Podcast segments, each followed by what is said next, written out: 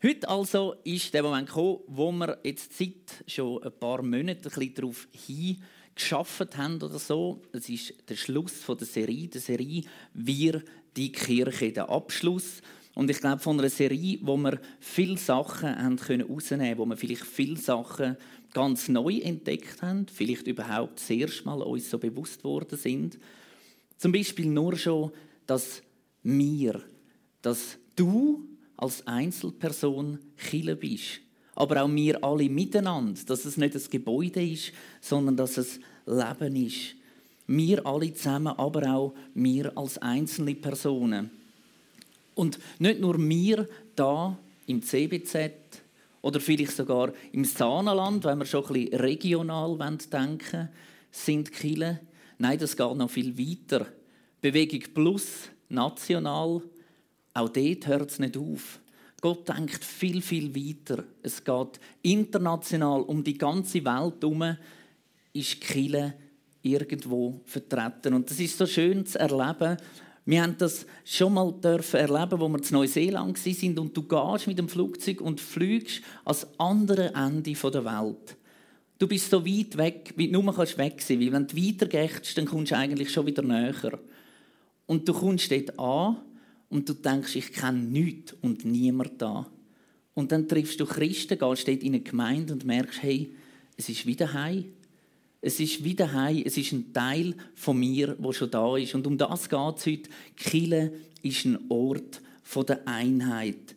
Ein Ort, wo man irgendwie anscheinend etwas Gemeinsames hat. Und ganz wichtig ist, wenn wir von Einheit reden, dann müssen wir zuerst einmal ein bisschen definieren, was ist denn überhaupt gemeint mit Einheit. Und da habe ich euch drei Bilder mitgebracht und wir probieren jetzt mal herauszufinden, was die Bilder einheitliches miteinander haben.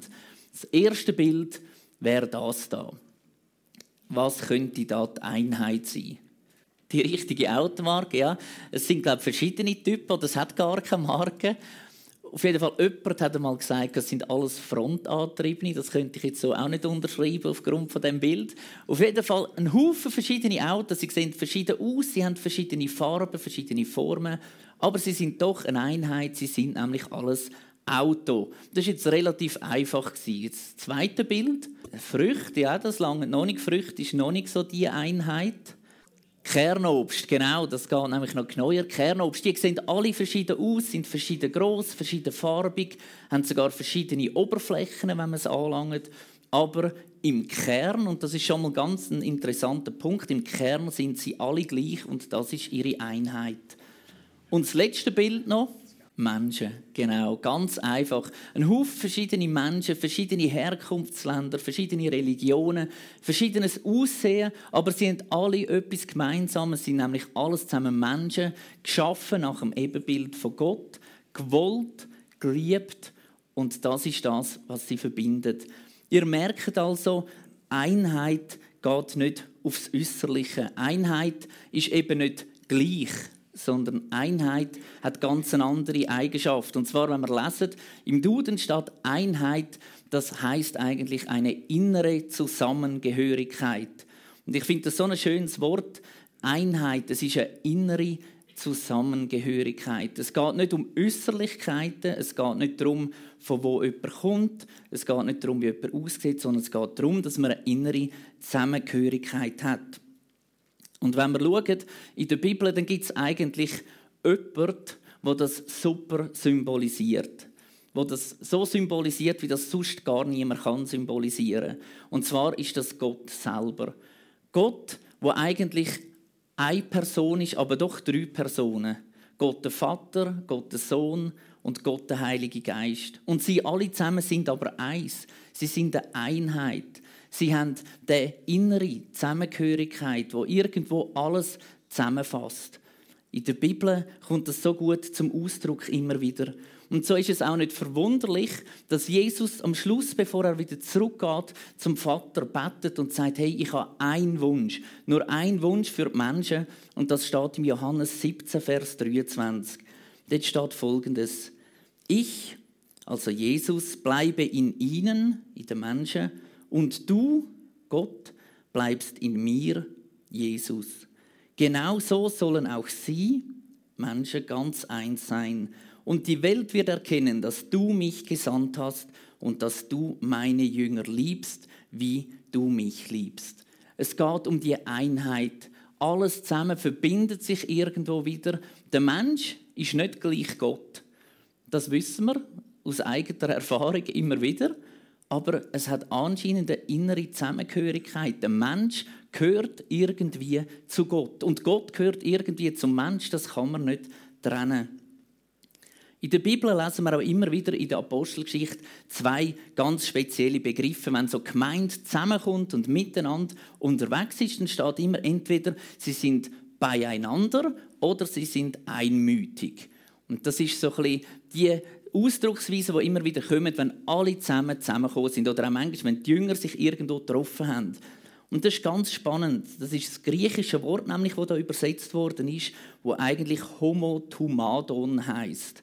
Und das ist zusammengesetzt aus zwei Wörtern. Der erste Teil, das ist Homo. Homo, das heißt ganz einfach gleich. Und der zweite Teil, das ist Thumos. Und das hat ganz viele Bedeutungen. Das heißt Wille, Wunsch, Drang, Trieb, Begierde, Gemüt, Gesinnung, Leidenschaft, Seel und Mut. Das ist alles in dem einen Wort verpackt. Also man könnte sagen, das Wort, das Griechische heißt eigentlich gleiche Gesinnung haben, gleiche Wille zu haben, den gleichen Wunsch haben, das gleiche Verlangen zu haben, den gleichen Mut zu haben, für etwas anzugehen. Es kommt zwölfmal im Neuen Testament vor, elfmal in der Apostelgeschichte, einmal im Römerbrief und es hat immer das Gleiche, was es zum Ausdruck bringt. Es geht immer um die Einheit. Es geht immer ums Wohl vom Ganzen. Es geht nie um den Einzelnen oder etwas zu separieren, sondern es schließt und es verbindet. Soweit merkt man also schon mal, Gott ist ein Gott der Einheit. Und das ist ohne Zweifel so in der Bibel zu finden und zu erkennen. Und gleich hat er es uns nicht ganz so einfach gemacht. Einheit heißt ja eben nicht, es ist alles gleich. Weil wenn es gleich wäre, dann wäre es eine Kopie. Und Einheit hat aber etwas Ergänzendes, was mit sich bringt. Und darum ist Gott ebenso ein Gott von der Vielfalt. Unendlich kreativ, ein Schöpfer von Himmel und Erde, von allen Tieren, von allen Pflanzen und nicht zuletzt von allen Menschen. Und die Vielfalt, wenn wir mal ganz kurz miteinander anschauen, was denn das so heißt. Und zwar habe ich euch da eine Folie mitgebracht von der aktuellen Weltbevölkerung. Das heißt, die hört da zwar auf 2016 oder was ist das? 17? Genau, hört auf 2017. Aktuell ist der Stand der Weltbevölkerung 7,7 Milliarden. 7,7 Milliarden. Und das sind die Menschen, die jetzt leben. Das sind nicht die, die alle zusammen schon verstorben sind bis dahin. Da kommen noch viel, viel mehr dazu. Und das Spannende ist, eine riesige Einheit, 7,7 Milliarden aktuell auf dieser Welt. Gibt es irgendwie zwei, die gleich sind? Nein. Es ist eine riesige Einheit, ein inneres Zusammengehören. Es sind alles Menschen. Aber von diesen 7,7 Milliarden gibt es nicht zwei, die gleich wären. Auch von all denen, die schon gelebt haben und von denen, die jetzt leben, gibt es niemanden, der genau gleich ist wie der, der schon gelebt hat. Gott ist so kreativ, eine riesige Vielfalt. Spannend jetzt die nächste Frage. 7,7 Milliarden Menschen leben auf der Welt. Was meint ihr, in wie vielen Ländern? Ich habe euch da auch ein Bild mitgebracht. In wie vielen Ländern auf der Welt leben die 7,7 Milliarden Menschen? Es ist mehr wie die Schweiz, das kann ich euch sagen. 200. 207, ja. Da lasse ich jetzt sonst niemand mehr raten. Das ist ziemlich genau. Und zwar sind es eigentlich 193 Länder plus der Vatikan, wo dazukommt, sind 194. Und von zwölf Staaten, Territorien, Ländern kann man es nicht so genau sagen, weil das ist sehr umstritten. Und wenn man das alles zusammenrechnet, sind wir auf 206. Also von dem her äh, sehr, sehr genau geschätzt. Genau. Oder gewusst.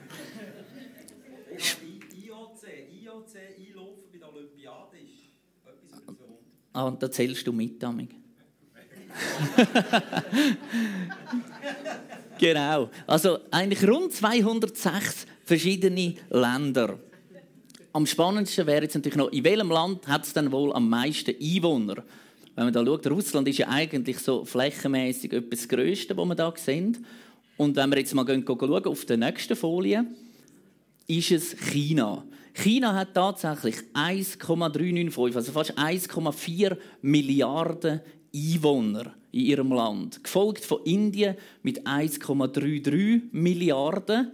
Und die USA, wo man immer meint, das sagen die grössten, immer zum Teil vom Maul her und so, knapp 327 Millionen noch. Also eigentlich fast noch ein Viertel plus minus von China. China und Indien miteinander machen fast ein Drittel aus von der Weltbevölkerung aktuell.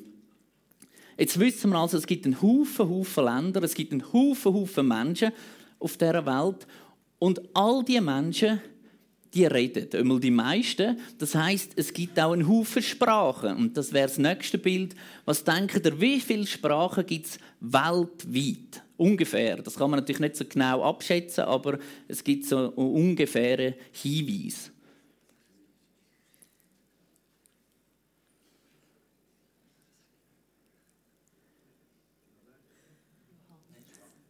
Genau. Ja, also als Lehrer bist du sehr gut, Johannes. Also es sind aktuell, aktuell 6'500 Sprachen, wo man ungefähr zuordnet und sagt, auf der ganzen Welt werden so viele Sprachen gesprochen. Jetzt das Land mit den meisten Sprachen, da habe ich euch auch die Flagge mitgebracht.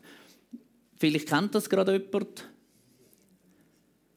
Das ist Papua-Neuguinea. Ein Land weit, weit weg von da. Und dort hat es am meisten Sprachen. Und zwar reden die in dem Land 839 verschiedene Sprachen, Dialekt, was auch immer. Also da sind wir mit unseren Paar in der Schweiz gerade mal noch sehr gut dran. 839 Sprachen. Die meist gesprochene Sprache in der Welt ist wenig verwunderlich Englisch. Genau. 942 Millionen auf dieser Welt reden Englisch oder können zumindest sich mit Englisch ein bisschen ausdrücken. Zweiter Platz direkt hinter Englisch ist Mandarin, genau. Chinesisch, eine Art von Chinesisch. Und das Spannende ist, Muttersprache. Muttersprache, wo geredet wird, ist das Mandarin. Das, was auf der Welt am meisten geredet wird von Leuten als Muttersprache. So viele Menschen, so viele Länder, so viele Sprachen, das deutet doch eigentlich überhaupt nicht auf Einheit hin, sondern vielmehr auf Durcheinander, auf Chaos, auf sich nicht verstehen, auf irgendwo sich einander gegenseitig vielleicht auf die Füße stehen.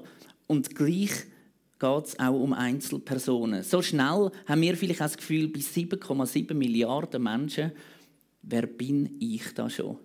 Wer bin ich da schon? Da falle ich doch gar nicht auf. Da falle ich auch überhaupt gar nicht ins Gewicht mit dem, was ich mache, mit dem, was ich bin.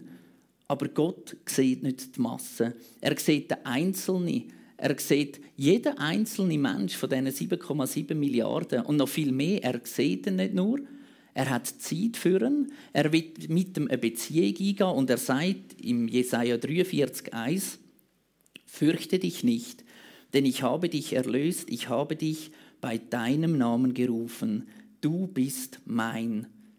Allein schon der Vers, bei deinem Namen gerufen. Ich merke immer wieder, ich bin so langsam in einem Alter, wo man das irgendwie ab und zu Namen vergisst. Das, aber in einem gewissen Alter kommt das langsam.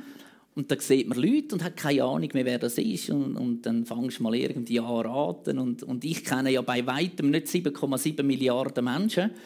Und Gott sagt, hey, ich habe dich gerufen bei deinem Namen, ich kenne deinen Namen. Er geht sogar noch weiter und sagt in Matthäus 10,30, bei euch sind sogar die Haare auf dem Kopf alle gezählt. Das ist bei den einen Ringer möglich, bei den anderen ist es schwieriger. Aber egal, ob Ring oder schwierig. Und wenn du jetzt vielleicht keine Haare hast und sagst, ja, da gibt es ja nicht viel zu zählen bei mir, aber er kennt deinen Namen. Gott kennt dich durch und durch. Jeder Mensch ist ihm wichtig. Und das Spannende ist, wir können uns nicht irgendwo eine Position führen kämpfen, indem wir Taten machen, um Gott zu beeindrucken und denken, dann bin ich bisschen näher, dann kennt er mich bisschen besser. Bei uns Menschen ist das noch relativ ring möglich. Dann mache ich mal jemandem ein Geschenk oder jemand macht mir ein Geschenk und dann ist er so ein bisschen in der Liste, irgendwo in der Freundesliste, vielleicht mal ein bisschen näher. Oder alle die, die ein Smartphone haben, ein Handy haben, da haben die Favoriten und dann gibt es solche, die könnt ihr selber bestimmen. bei meinem Telefon ist das so. Und unten gibt es noch eine Liste, das sind die meist Kontaktierten. Und die kommen dann einfach zumal schleichen die sich so ein, wenn man denen immer mal wieder anläutet. Und ob das jetzt deine Freunde sind oder nicht, spielt gar nicht so eine Rolle. Die kommen automatisch einfach in die Favoriten ein oder immer näher dort her. Wir können das bei Gott aber nicht bewirken. In der Bibel steht, vor Gott sind alle Menschen gleich. Alle. Er trennt nicht nach Ländern, er trennt nicht nach arm, nach reich, nicht nach Sprache, nicht nach jung oder alt und auch spannend, er trennt nicht nach Religionen. Von Gott sind alle Menschen gleich. Das heißt nicht, dass alle Menschen mal werden im Himmel sein. Aber er macht keinen Unterschied, wenn er die Menschen anschaut. Er ist der Vater von jedem Einzelnen, von jeder Einzelnen auf dieser Welt. Und darum, weil er der Vater, der Schöpfer ist von allen Menschen, darum haben wir alle zusammen eine innere Zusammengehörigkeit zu all diesen Menschen, die ich jetzt aufgezählt habe. Sagen das die Reichen, die Armen, sagen das die Grossen, die Kleinen, sagen das Furthaarige oder Ureinwohner. Wir haben alle zusammen eine innere Zusammengehörigkeit, weil Gott unser Vater ist. In Matthäus 5,45 steht, denn er lässt seine Sonne für Böse wie für Gute scheinen und er lässt es regnen für Fromme und Gottlose. Er macht keinen Unterschied. Er kümmert sich um alle Menschen genau gleich. Einheit, also innere Zusammengehörigkeit, ist eben auch dann möglich, wenn es Unterschied gibt, wenn es Differenzen gibt, wenn es äh, Meinungsverschiedenheiten gibt ist auch dann möglich, wenn Fehler passieren, weil die Liebe ist das, was verbindet. Nicht, dass alle gleich sind, sondern die Liebe. Ich habe mal ein Zitat gelesen, dort ist gestanden, wir Menschen sind unterschiedlich begabt und unterschiedlich verantwortlich. Die Unterschiede müssen wir nicht beseitigen, sondern respektieren und uns gegenseitig achten und mit den Augen des Schöpfers sehen. Ich lese es nochmal. Wir Menschen sind unterschiedlich begabt und unterschiedlich verantwortlich. Die Unterschiede müssen wir nicht beseitigen, sondern respektieren und uns gegenseitig achten und mit den Augen des Schöpfers sehen. Jeder Mensch ist einzigartig, jeder Mensch ist unterschiedlich geschaffen. Und wir sollen uns nicht anpassen und gleich werden, sondern wir sollen die Verantwortung wahrnehmen in dieser Einzigartigkeit, wo wir sind. Und ich habe gedacht, das zeigt sich so gut, wenn wir in die Bibel schauen, wenn wir Jesus nehmen. Und Jesus hat ja zwölf Favoriten, in Anführungs- und Schlusszeichen, so ein bisschen bei sich gehabt, die zwölf Jünger, die näher mit ihm unterwegs sind und ich habe mir schon ein paar Mal überlegt, wenn ich so ein Team dürfte, könnte, sollte zusammenstellen mit zwölf, die irgendwie mich begleiten, näher an mir sind, wo ich irgendwo das weitergeben will, was ich auf dem Herz habe, dann würde ich wahrscheinlich so verschiedene Kriterien beachten. Und wenn wir die Liste anschauen, wer Jesus da alles so mitgenommen hat, und da wird man jetzt einfach kurz durchgehen durch die zwölf Personen, dann merkt man, Jesus hat es wahrscheinlich ein bisschen anders gemacht, wie ich das gemacht hätte. Und zwar starten wir gerade am Anfang mit dem Simon. Simon Petrus, das war ein Mann, bekannt für seine brennende Liebe. Ein Mann von der Tat, der hat auch mal schnell einem ein Ohr abhauen ein Mann, der immer schnell mal das erste Wort gerade ergriffen hat, sobald es eine Gelegenheit gegeben hat, um irgendeine Antwort zu geben oder so, hat er sofort sich gemeldet. Und ein Mann, der sich öppe die ein bisschen überschätzt hat und gemeint hat, er sei vielleicht nicht nur näher bei Jesus, sondern fast ein bisschen wie Jesus. Dann hat es zwei andere gegeben, Jakobus und Johannes, zwei Fischer. Der Johannes, dort lesen wir, er war der Lieblingsjünger vom Herrn. Und ich glaube, wichtig ist dort zu wissen, das ist nicht Jesus, der ihn als Lieblingsjünger erkoren hat, sondern es war, dass der Johannes gewusst hat, dass Jesus ihn liebt, dass Jesus ihn gern hat, so wie er ist. Und darum hat er das von sich aus können sagen. Jesus macht keinen Unterschied. Es gibt nicht Leute, die er mehr liebt oder weniger. Johannes war der, der das Golgatha beim Kreuz zugestanden ist, als einer der einzigen Jünger und wo Jesus seine Mutter nachher ihm eigentlich anvertraut hat. Gleichzeitig, Jakobus und Johannes sind zwei, die einen Beinamen bekommen haben. Ähnlich wie bei den Indianern hat Jesus ihnen einen Beinamen gegeben. Und zwar haben die zwei geheißen Söhne des Donners. Genau, Söhne des Donners. Und das ist mit dem Zusammenhang, weil sie eben sehr, sehr impulsiv sind. Sie sind nämlich mal unterwegs und es ist nicht so gelaufen, wie sie sich das vorgestellt haben. Und sie haben sich dann gewünscht, dass doch Feuer soll vom Himmel fallen und das Dorf von diesen Samariter einfach wegradiert. Sehr impulsive Männer, die da unterwegs sind mit Jesus. Zwei andere, der Andreas und der Philippus.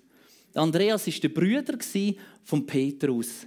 Der ist eigentlich ein Jünger vom Johannes, der Täufer. Er ist dem nachgefolgt. Eines Tages kommt Jesus, läuft dort vorbei. Der Johannes sagt: Oh, das ist Jesus. Und Andreas sagt, okay, ist gut, ich laufe dem nach. Und er läuft einfach dem nach. Und dann kommt der Philippus. Der Philippus ist nämlich der Erste, der von Jesus nachher in die Nachfolge berufen worden ist. Der Andreas, dem hat niemand gerufen, der ist einfach hinten angelaufen. Und das lesen wir sogar in der Bibel, da dreht sich Jesus um und sagt, was machst du da? Und dann sagt er, ich folge dir nach. Und dann sagt Jesus, ja, ist gut, also komm mit. Aber er hat ihn nicht berufen, er ist einfach von sich ausgekommen. Der Philippus, das ist der, der berufen worden ist. Der ist Jesus nachher als erster Jünger in dem Sinn so nachgefolgt. Dann haben wir den Bartholomäus oder auch Nathanael in der Bibel. Der hat beide Namen, die da genannt werden. Der gehört von Jesus und das Erste, was er sagt, sehr ermutigend, kann aus Nazareth etwas Gutes kommen. Also ein wahnsinniger Fan von Jesus der erste Satz, den er sagt, wo man von dem lesen, ist, was kommt da Gutes von Nazareth? Jesus sagt, hey, super, du gehörst zu meinen Favoriten, komm mit. Dann gehen sie weiter. Der Matthäus kommt dazu. Ja, was ist denn das für eine? Ein Matthäus ist eigentlich ein moderner Dieb sozusagen. Der hat nämlich unter Anleitung der Römer ein Business betrieben, wo er die eigenen Leute ausgenommen hat, wo er denen Steuern abgeknüpft hat. Und Jesus sagt: Super, du gehörst dazu, komm mit. Der nächste, der Thomas, vor allem bekannt, nicht weil er so feurig geglaubt hat, sondern eben das Gegenteil, weil er nicht geglaubt hat. Der Thomas ist der, wo wir lesen, wo Jesus auferstanden ist und das erste Mal wieder bei den Jüngern war, hat er gesagt, hey, das glaube ich nicht. Weil das ist nämlich das zweite Mal gewesen, eigentlich, wo Jesus bei den Jüngern war, wo er dabei war. Das erste Mal hat er verpasst. Er war schlichtweg nicht dort. Da stelle ich mir die Frage, wo ist denn der gewesen? Wenn alle Jünger beieinander sind und der Thomas ist einfach nicht da gewesen. Das hat bei mir eine Frage ausgelöst: Wo bin ich? Wenn Jesus unterwegs ist, wenn Jesus sich zeigt, wenn Jesus Wunder tut, wenn Jesus heilt, wenn Jesus anwesend ist, bin ich da oder bin ich irgendwo unterwegs? Er ist eher pessimistisch veranlagt. Er hat gesagt, oh, das Schlimmste, was passieren kann, wir sterben sicher alle, wenn wir jetzt da mit Jesus mitgehen aber doch ist er mit an Bord Zwei andere, der Jakobus und der Thaddäus, wo auch Lebäus genannt worden ist, zwei von denen lesen wir eigentlich fast gar nicht. Die sind einfach da gewesen, die sind treu da gewesen. Wir lesen einmal, dass sie gelehrt haben bei Jesus, dass sie gern zugelassen haben, aber sonst hören wir von denen nicht viel. Zwei eher stille in dieser wilden Truppe Der Simon, auch ganz spannende. Matthäus sagt, er ist ein Kananäer und der Markus sagt, er ist von Zelotes und die zwei Begriffe, die bedeuten eigentlich, dass er eine Art in einer freiheitskämpfenden Armee war und zwar heißt das eine radikale jüdische Sekte, die Zeloten. Und die haben eigentlich ihr Ziel gehabt, dass sie die Römer vertreiben aus ihrem Land. Und das nicht mit schönen Worten oder mit Geldbeträgen, damit sie ausreisen, sondern eben mit Gewalt haben sie die Welle vertrieben. Also man könnte sagen, es sind eine Art Terroristen gewesen. Der Name bedeutet auch Eiferer. Und der hat also auch zu dieser Gruppe gehört. Und zuletzt noch der Judas. Judas Iskariot, ein Mann, wo wir wissen, der hat Jesus verraten. Ein Verräter. Wir wissen, er hat betrogen, er hat Geld aus der Kasse genommen. Wir wissen auch, dass Jesus das gewusst hat, wo er den berufen hat. Jesus hat gewusst, was das für ein Mann ist. Er ist nicht völlig überrascht was jetzt da aus der eigenen Reihe kommt, sondern er hat den bewusst mitgenommen. Er ist sogar so weit gegangen, dass er ihm die Kasse, die Gemeinschaftskasse, sozusagen die Reisespesen von den Jüngern anvertraut hat, obwohl er gewusst hat, der verratet dich mal und obwohl er gewusst hat, dass das einer ist, der gerne auch mal etwas in die eigene Kasse wirtschaftet. Eine bunte Truppe also, die da unterwegs war. Radikale, Terroristen, Diebe, Skeptiker, ein paar stille Gewässer, ein Petrus, der sich ständig selber überschätzt. Und die sind alle miteinander unterwegs. Jetzt stellt euch mal vor, wie die wahrscheinlich amig Harmonie und Einheit hatten miteinander. Wenn ich mir das vorstelle, wie die miteinander unterwegs sind, habe ich es für die haben öppe die haben die wahrscheinlich ein bisschen Kritz miteinander. Und wahrscheinlich nicht einfach nur so Scheuche, sondern da hat sicher auch mal Touch zwischendurch. Die haben sicher einander mal auf die Kappe gegeben. Die haben vieles nicht gleich gesehen. Die sind alle zusammen irgendwo mit Jesus aber unterwegs gewesen. Und das ist das, was sie verbunden hat miteinander. Eine innere Zusammengehörigkeit. Eine innere Zusammengehörigkeit. Der Jesus ist das Zentrum von diesen ganz verschiedenen Leuten. Und das ist das, was sie als Einheit hat auftreten lassen. Und vielleicht denkst du jetzt heute Morgen, ja, das ist ja nicht so schwierig, oder? Die sind alle im Kreis gehockt und Jesus ist in der Mitte gestanden. Ja, da weißt du relativ schnell, auf was dass du dich ausrichtest und wer das jetzt da die innere Zusammengehörigkeit gibt. Aber im Galater 3, 26 und 29 steht, dass uns genau das Gleiche gilt. Denn durch den Glauben an Jesus Christus seid ihr nun alle zu Kindern Gottes geworden. Ihr gehört zu Christus, weil ihr auf seinen Namen getauft seid. Jetzt ist es nicht mehr wichtig, ob ihr Juden oder Griechen, Vortarige oder Ureinwohner, Sklave oder Freie, Männer oder Frauen seid. In Christus seid ihr alle eins. Gehört ihr aber zu Christus, dann seid auch ihr Nachkommen Abrahams. Als seine Erben bekommt ihr alles, was Gott ihm zugesagt hat. Wir sind durch den Glauben an Jesus eine Einheit. Und das ist das, was uns verbindet. Und da möchte ich eine Brücke schlagen zum Thema Ökumene. Ökumene, miteinander unterwegs sein, verschiedene Denominationen, verschiedene Kirchen. Und ich höre immer wieder zum Teil, das geht doch nicht, das macht man nicht. Die sehen das doch ganz anders, wie wir das sehen. Wie können wir nur mit denen zusammen? Und ich glaube, es ist ganz wichtig, dass wir dort wissen, wenn wir zusammen als Kirche, zum Beispiel im Saarland Gottesdienst feiern, dann sagen wir nicht, dass wir alles gleich sind. Wir sagen auch nicht, dass wir alles gleich machen. Wir sagen auch nicht, dass wir alle zusammen immer in Einheit und Harmonie miteinander sind an den Sitzungen. Überhaupt nicht. Sondern wenn wir zusammen Gottesdienst feiern, heißt das, es gibt in all diesen verschiedenen Denominationen, in all diesen verschiedenen Christen gibt es eine Einheit. Und das ist die innere Zusammengehörigkeit. Die innere Zusammengehörigkeit von Jesus Christus. Und ich glaube, es hat ein paar heute da am Morgen, die am Gemeindewochenende sind, das Jahr. Wer ist alles am Gemeindewochenende Genau. Dort habt ihr etwas dürfen, sollen, müssen auswendig lernen bei einem Postellauf, und zwar ein Bibelvers. Ein Bibelvers, der steht im Epheser 4,16. Ich habe ihn extra nicht eingeblendet da vorne und bin jetzt mal gespannt. Bringen dir den so noch zusammen, den Bibelvers? Ich äh, zähle auf drei und dann die Mutigen, die das Gefühl haben, sie könnten wissen, wenn er anfängt, können einfach laut loslegen. Eins, zwei, drei.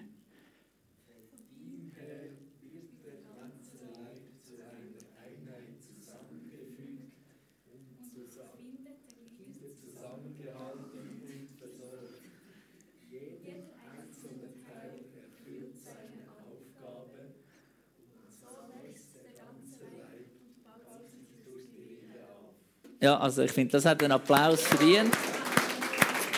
Genau. Epheser 4,16. Von ihm her wird der ganze Leib zu einer Einheit zusammengefügt und durch verbindende Glieder zusammengehalten und versorgt.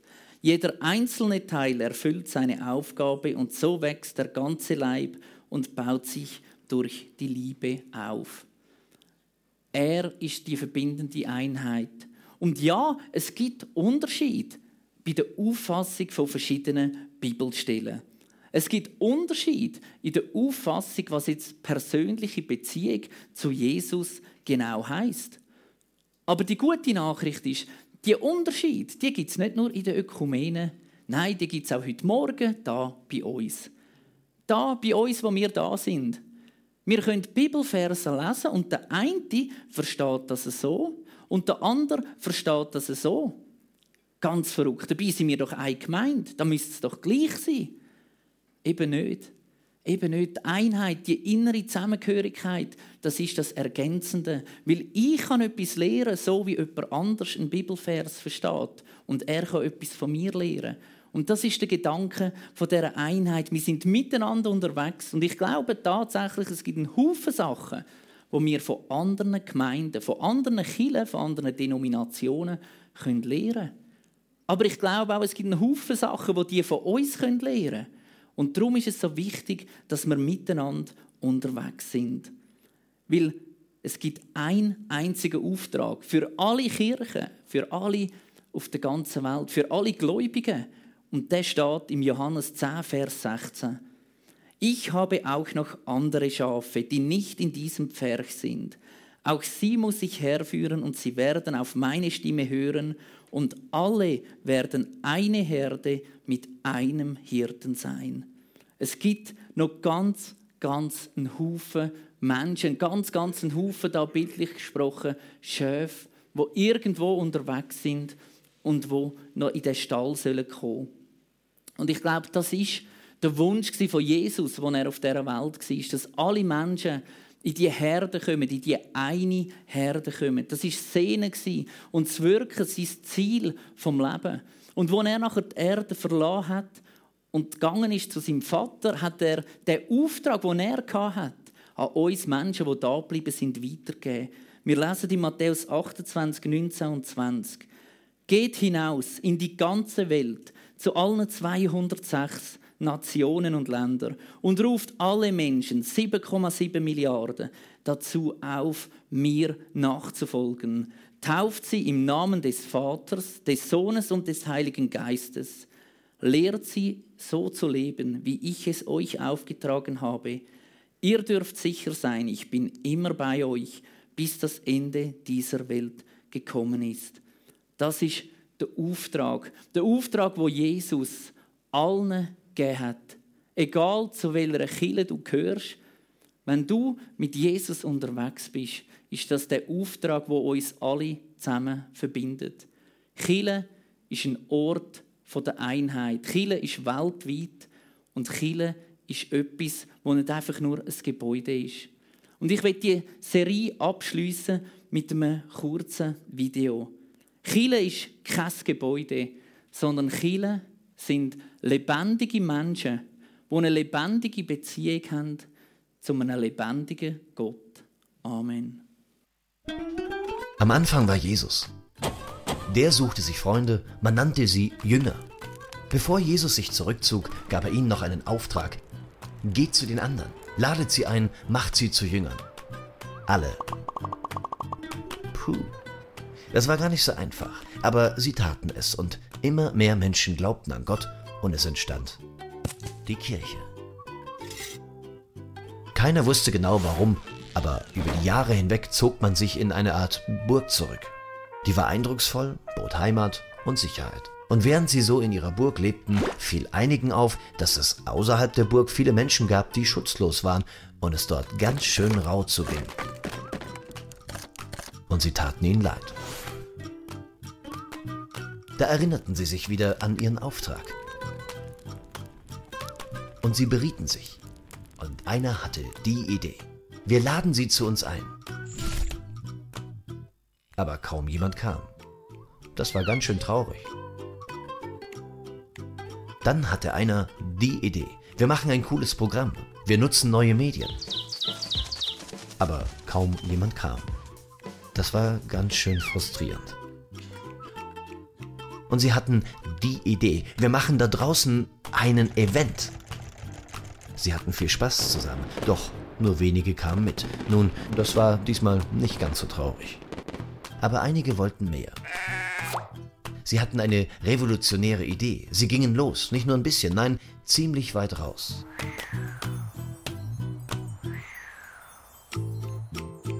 Mitten hinein zu den anderen. Und dort blieben sie. Mit ihren neuen Freunden sprachen sie über ihre Interessen und irgendwann auch über Jesus. Und das Ergebnis war eine frische Form von Kirche. Und sie hatten einen Grundsatz. Keinen Rückzug mehr.